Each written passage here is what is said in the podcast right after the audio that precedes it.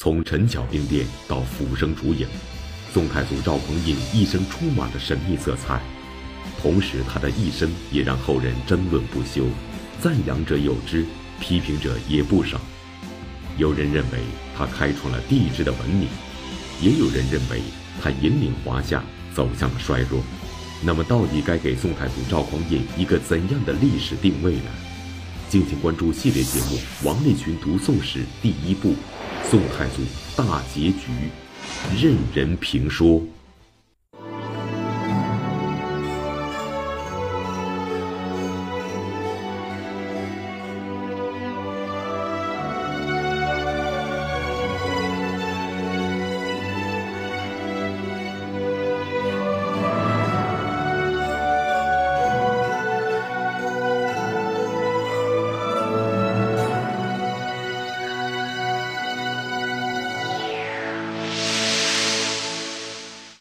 宋太祖赵匡胤的历史评价，明末清初一个著名的思想家王夫之说：“中国历史上自夏商周三代以后，可以称之为治世的有三：文景之治、贞观之治和建隆之治。建隆之治就是赵匡胤开创的。但是还有一种观点认为，赵匡胤造成了大宋的积贫积弱。”他是华夏走向衰落的第一罪人。对于同一个人，评价的分歧为什么会如此之大？到底该给宋太祖赵匡胤一个怎样的历史定位呢？河南大学王立群教授为您讲述系列节目《王立群读宋史》第一部《宋太祖大结局之任人评说》。对赵匡胤的批评，最有名的应当是两个人。这两个人的名气都很大，一个是南宋的理学大师朱熹，宋明理学的创始人朱熹，南宋人。他对赵匡胤有一段非常有名的评价：太祖建五代藩镇之礼，遂尽夺藩镇之权，兵也收了，财也收了，赏罚行政一切收了。州郡随日就困弱，靖康之祸，鲁地所过，莫不溃散。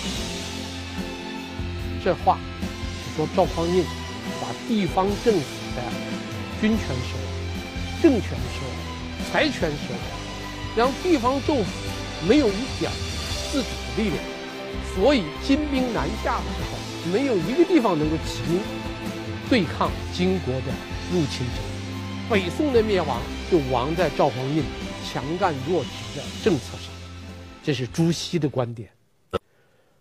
朱熹不是个一般的人，他是南宋的理学大师，而和朱熹持同样观点的，还有南宋一些著名的政治家、文人，像陈亮、像吕祖谦，都这样认为。所以这一派的观点在中国历史上影响极大，这是一派。第二个观点，第二个对宋太祖赵匡胤的批评最激烈的，而且影响最大的，是我们中国近代史上一个国学大师，叫钱穆。钱穆先生，很多人都知道。很多观众还读过钱穆的书。钱穆在《国史大纲》中间说过两句非常有名的话。第一句话叫“宋帅对外是极弱不振”，第二句话叫“宋宗室内部积贫难疗”。前一句话提出来了极弱，后一句话提出来了积贫。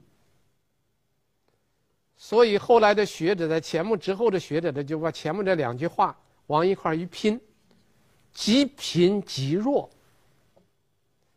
这个观点被写进了大学、中学、小学的教材。大家知道教材很厉害，一旦写到课本上，凡是读过小学的。凡是读过中学的，都知道宋代积贫极弱。但是近代以来，很多学者对这个说法提出质疑。这里边就有两个问题：第一，宋代是不是积贫积弱？第二，假如宋代是积贫积弱的话，是不是就一定是宋太祖赵匡胤造成的？这个积贫积弱这个帽子最后是扣在谁头上了？一下子就扣到了宋太祖赵匡胤的头上了。到底是不是赵匡胤？两个问题，我们要重点谈一下。我们先谈极贫的问题。宋代是不是极贫？既然说它积贫积弱，我们先看它是不是极贫。怎么看呢？咱们分开来看。先说农业吧。中国古代社会是农耕社会，农耕社会的主要生产是农业生产。农业生产最重要的是看什么呢？看两个，一个耕地面积，第二看亩产量。宋代的耕地面积怎么样呢？宋代的耕地面积比唐代的耕地面积要大得多。但是前提是，宋代的国家面积。比唐代国家的面积要小得多，国土面积小，但是耕地面积大，这是第一点，它的耕地面积比唐是唐代的两三倍。再一个，看亩产量，亩产量怎么样了？宋代农业的亩产量是唐代的二至三倍。那这样来算，宋代农业算弱吗？至少跟唐代来相比，宋代农业不比唐代弱，远远胜于唐代。这是农业了。下面我们说手工业。手工业是一个重要的指标啊，手工业是经济中间非常重要的一个因素。手工业，我们举一个例子，看铁的产量，在工业社会中间。铁的产量是一个重要的指标。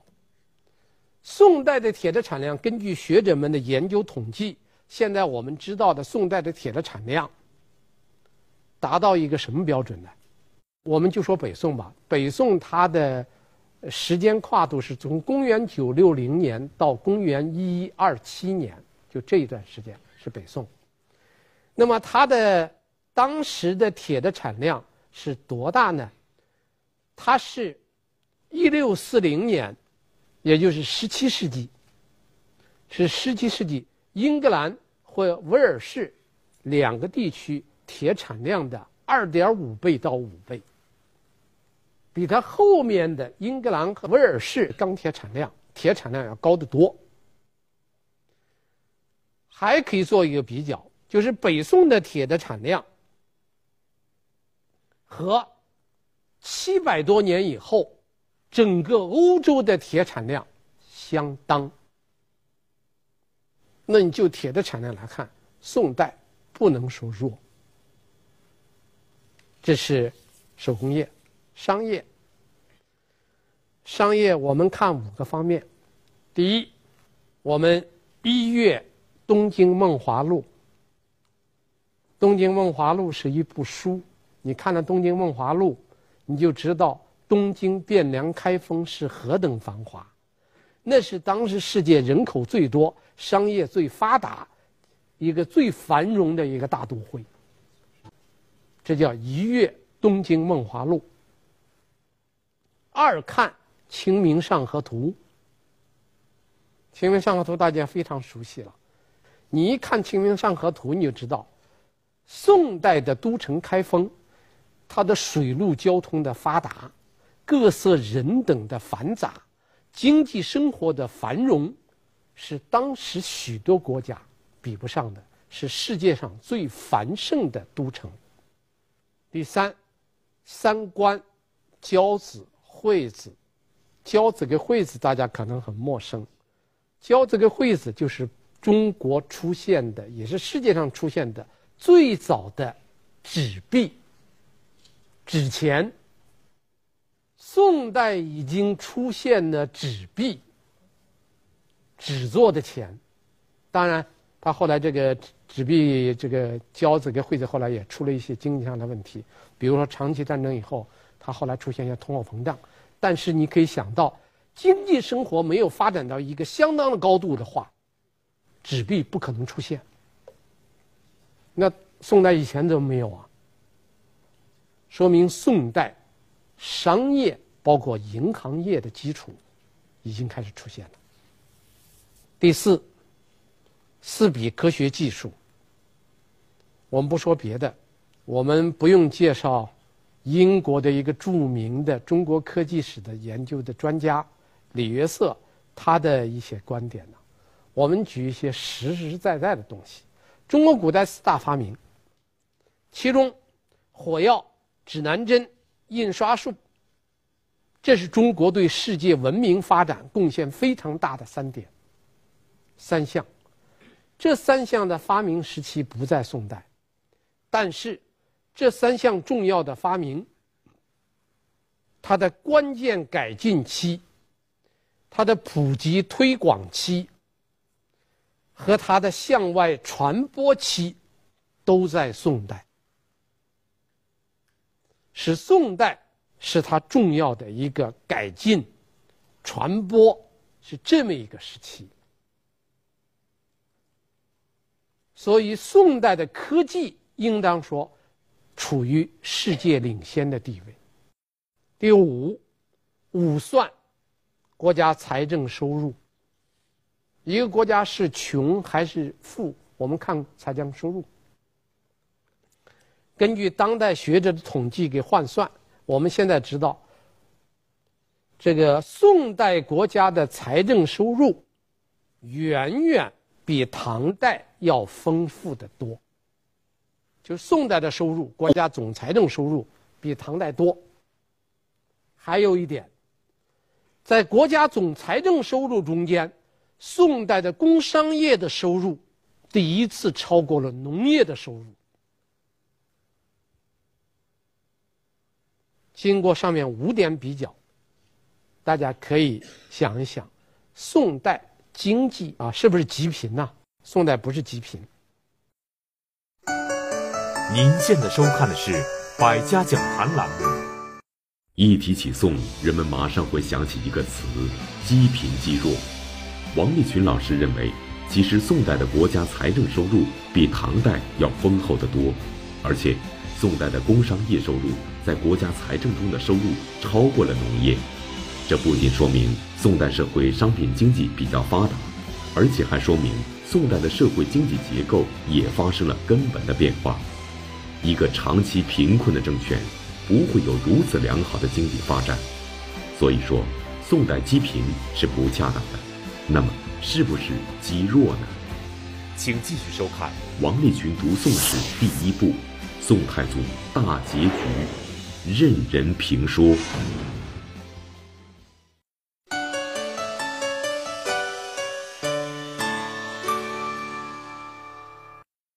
宋代的贫很大程度上是和这个它的弱相联系的，弱主要是指军事。那么宋代弱不弱呢？我们先说几点：第一，宋代的疆域比唐汉唐要小，但这里有一个问题，有一个问题，小国是不是就一定是军事弱国？你看，有一些国家很小，但它的军力一点都不弱。你不能因为宋代的疆域面积小，你就说它的军力它弱，不一定。二者没有必然的关系。第二，北宋被金兵灭亡了，南宋被元蒙灭亡了。这宋代是亡于少数民族，那么亡国是不是说明他的军力就不行了呢？不一定。一个王朝，第一，一个王朝不可能没有灭亡的时候，都有灭亡。第二，是不是灭于少数民族的国家这个朝代一定都会说明是弱的呢？清兵入关灭了大明啊，那有没有人说大明也是极极弱的一个王朝的呢？没有啊，为什么偏偏宋代要扣上这个帽子呢？所以这里边就有问题了，我们分开来讲一讲，先讲第一点，宋代和周边少数民族政权的军力比较，我们拿宋。和周边的少数民族的政权的军事力量做一个比较。第一个要比较的是北宋和辽国。北宋跟辽国打了二十五年，打的焦点是幽云十六州，就燕云十六州。打的最后结果是互有胜负。根据宋史研究者的研究，北宋对辽的战争。是有胜有负，也有打得很漂亮的时候。比如说，太宗朝雍熙三年的雍熙北伐，三路大军北伐辽国，其中中路跟西路打得顺风顺水，只有东路由于战略失误，导致全局的溃败。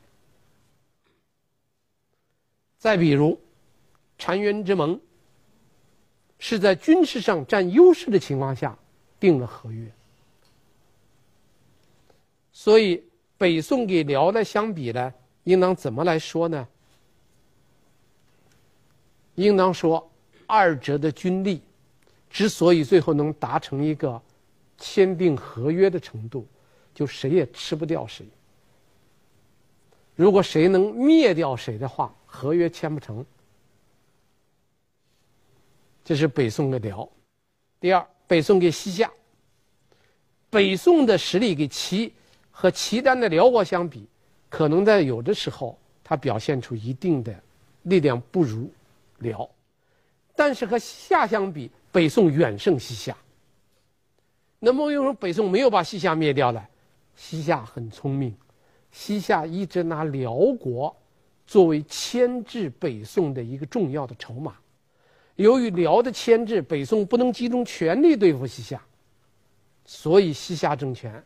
才得以延续，而最后西夏和宋打仗打的结果是怎么样呢？西夏最后耗不起，他的经济力量达不到啊，他最后耗不起了，两国签订合约。第三，南宋给金，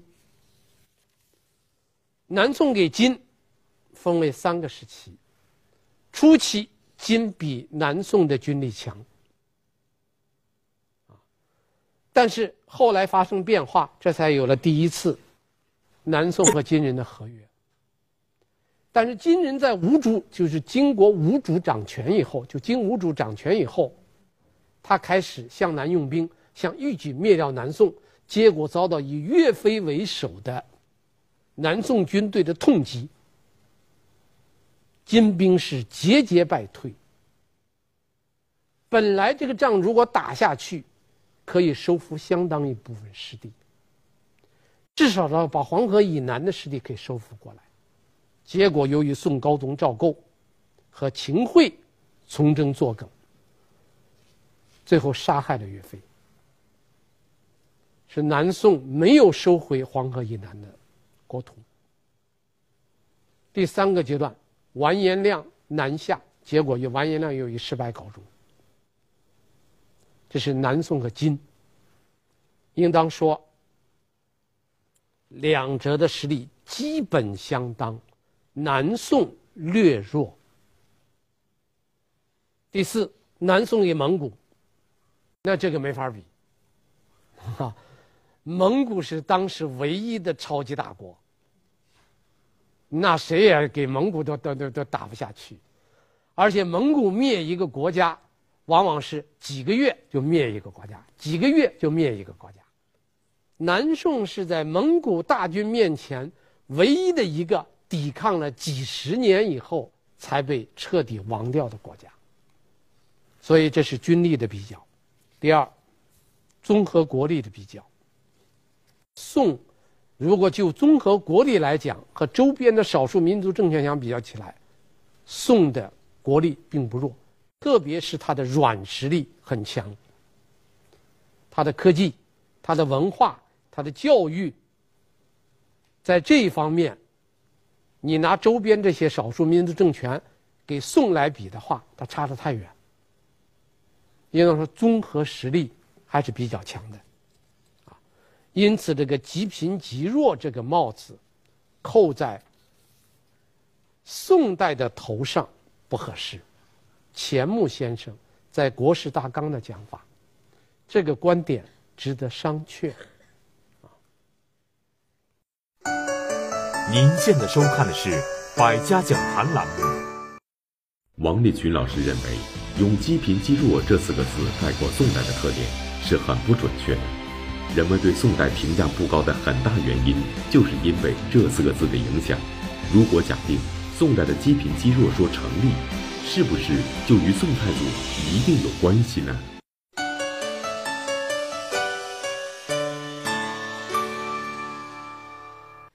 这个问题，咱们可以用一句话回答。假如宋代真是积贫积弱的话，和赵匡胤没有一毛钱的关系。因为这里边我们可以谈三点：第一，赵匡胤确立的政策在他那个时代是不是合适？这是我们要考虑的第一点。第二，赵匡胤确立的政策是不是一定会导致宋代的积贫积弱？第三，假如宋代真是积贫积弱，这个账应该记在谁的头上？我们先说第一个问题：赵匡胤是在什么情况下制定的国策呢？赵匡胤是在五代战乱之中走过来的人。赵匡胤经历了五代的战乱，他从五代的战乱走过来，他不想使他建立的北宋。大宋王朝成为后周之后第六个短命王朝，所以赵匡胤所有的政策集中在六个字上。赵匡胤所有的国策集中在六个字上：第一，稳定；第二，统一；第三，发展。赵匡胤维持稳定的办法很简单，就两个字，叫集权。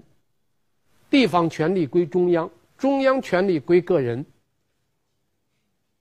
这就是赵匡胤维持稳定的最好的办法。比如说，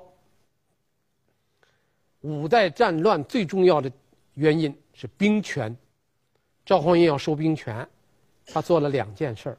第一件事儿是公元九六一年建隆二年北九十兵权，把这个石守信、王审琦这些人的藩镇。他的兵权给夺了。第二次是公元九六九年，开宝二年，他又把一些节度使的兵权给夺了。两次夺藩镇的军权，把军权彻底收归中央。这个政策是针对当时五代战乱的局面制定出来的。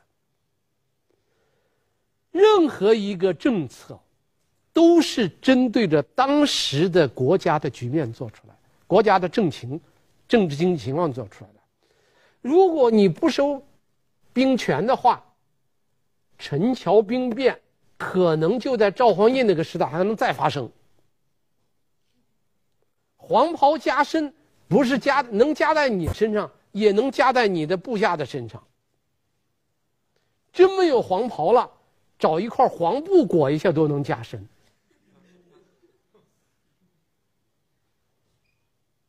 所以赵匡胤必须把维稳、稳定放在第一，放在第一位。第二，统一。赵匡胤建立北宋的时候，就是中原那一块儿，以开封为中心的中原那一块土地是他的，周围全是割据政权。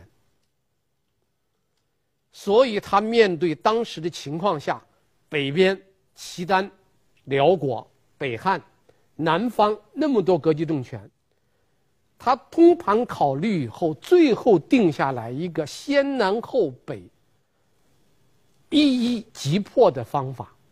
可惜他只在位十七年，五十岁死了。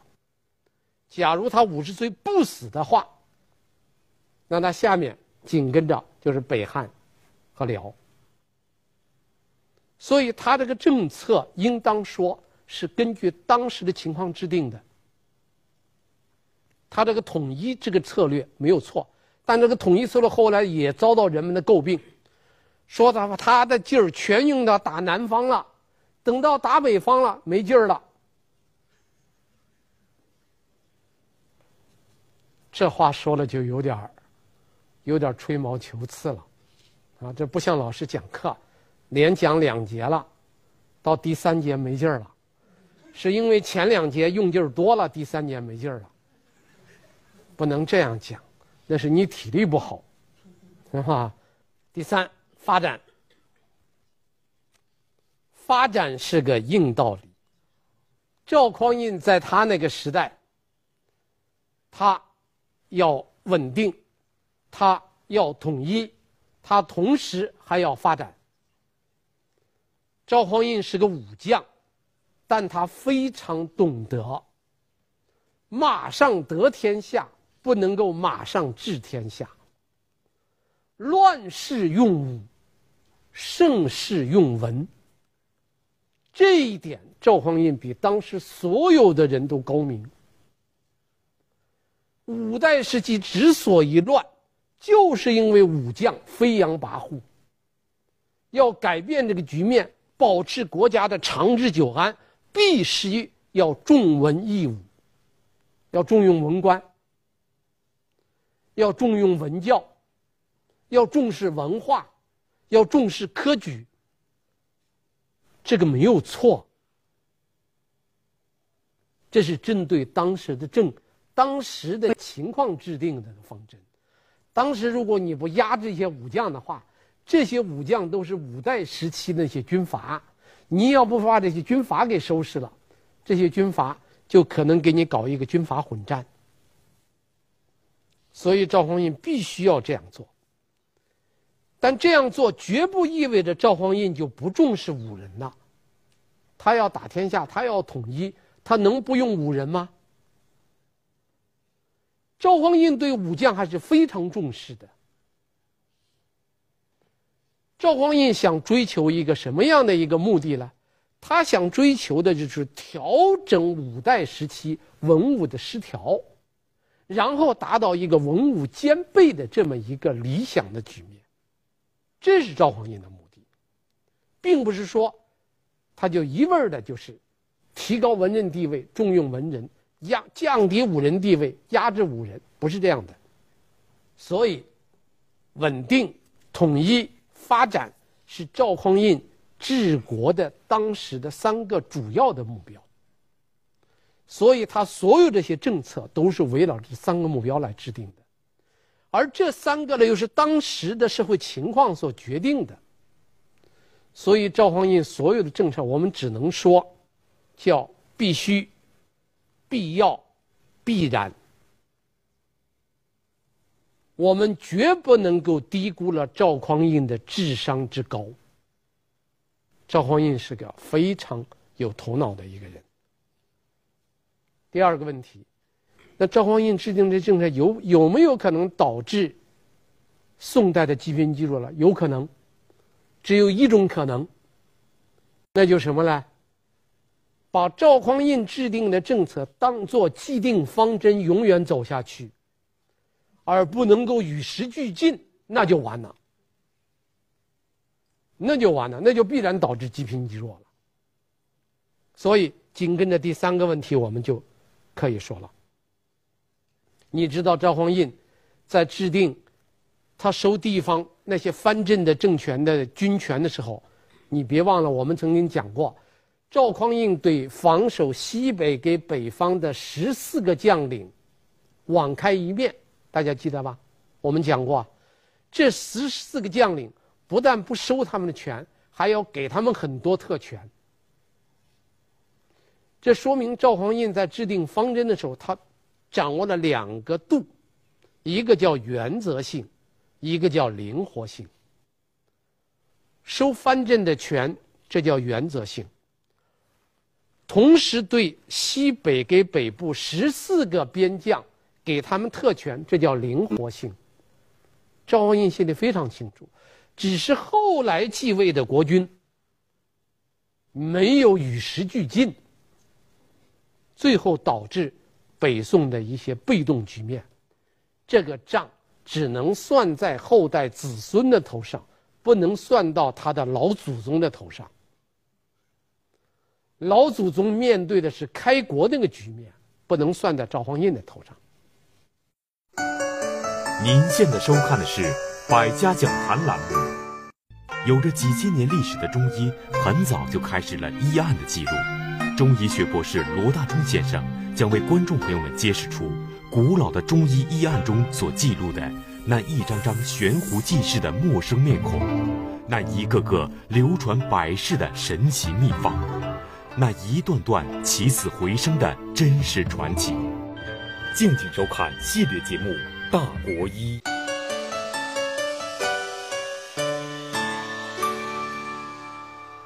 我觉得赵匡胤的一生最重要的贡献是三点：第一，结束安史之乱以后长达两个世纪的藩镇割据、军阀混战的局面。大家知道安史之乱是哪一年呢？公元七五五年。安史之乱，赵匡胤是哪一年建立北宋呢？公元九六零年，这中间是两百多年的时间。安史之乱以后，中唐就是藩镇割据，再到五代十国，那就乱成一锅粥。结束这长达两个多世纪的藩镇割据、军阀混战，这个局面是赵匡胤完成了。应当说，这个贡献非常大。第二，恢复华夏主要地区的统一。华夏民族的主要地区是中原，包括湖南、湖北、江南、四川，整个华夏这些地区的统一，赵匡胤把它完成了。这是赵匡胤一生中间第二个最重大的贡献。这个应当说，赵匡胤把华夏主要地区这个统一的这个完成，对中国历史的发展贡献非常之大。第三，赵匡胤结束了五代的野蛮政治，开创了一个理性和文明的新时代。五代时期那是一个野蛮的政治。五代时期是什么政治啊？枪杆子里面出政权，谁掌握了枪杆子，谁就当皇帝。你当了皇帝以后，你手下的人掌握了枪杆子比你还多，那么你再来当政权。五代的皇帝比拳头，谁的拳头硬，谁就当皇帝。不讲道义，不讲文明。所以那个时代，应当是一个野蛮的时代，而把一个社会从野蛮时代引领进到一个文明理性的新的时代，是赵匡胤。你看，赵匡胤用了五天时间，完成了政权的更迭，除了一个人韩通被杀以外，没有再杀其他的人。叫兵不血刃，事不易肆。不杀人就改变政权，而且我们讲过太祖石碑，他当了皇帝以后，在专门在祖庙里立了一个碑。这个碑写了三条，其中有一条就是不杀士大夫和上书言事的人。整个宋代对文人。是最优待的。你可以推翻一个王朝，但这个王朝的人你还要对他优待。前朝的官吏全部保留，原汁原官原心。这在哪个时代有？应当说，赵匡胤在很多地方做的确实是在中国古代帝王中间是出类拔萃的。非常可惜的是，这个人一生最大的愿望没有实现。他最大的愿望是灭南汉、灭契丹，完成整个中国的统一。这个愿望没有完成，就英年早逝，撒手人寰。而他未了的心愿，竟然成为两宋统治者永久的梦想，这是非常可惜的。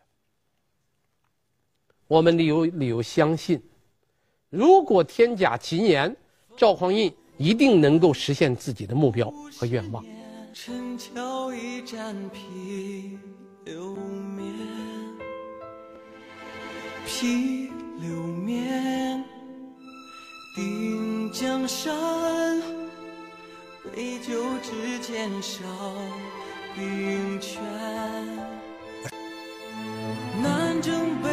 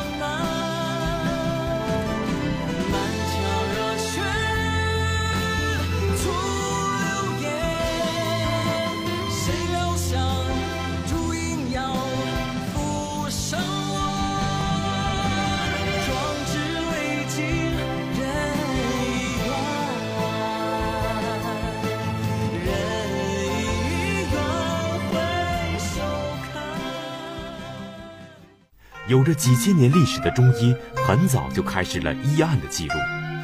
中医学博士罗大聪先生将为观众朋友们揭示出古老的中医医案中所记录的那一张张悬壶济世的陌生面孔，那一个个流传百世的神奇秘方。敬请关注《大国医旨》，王梦英第一集：半痴山人。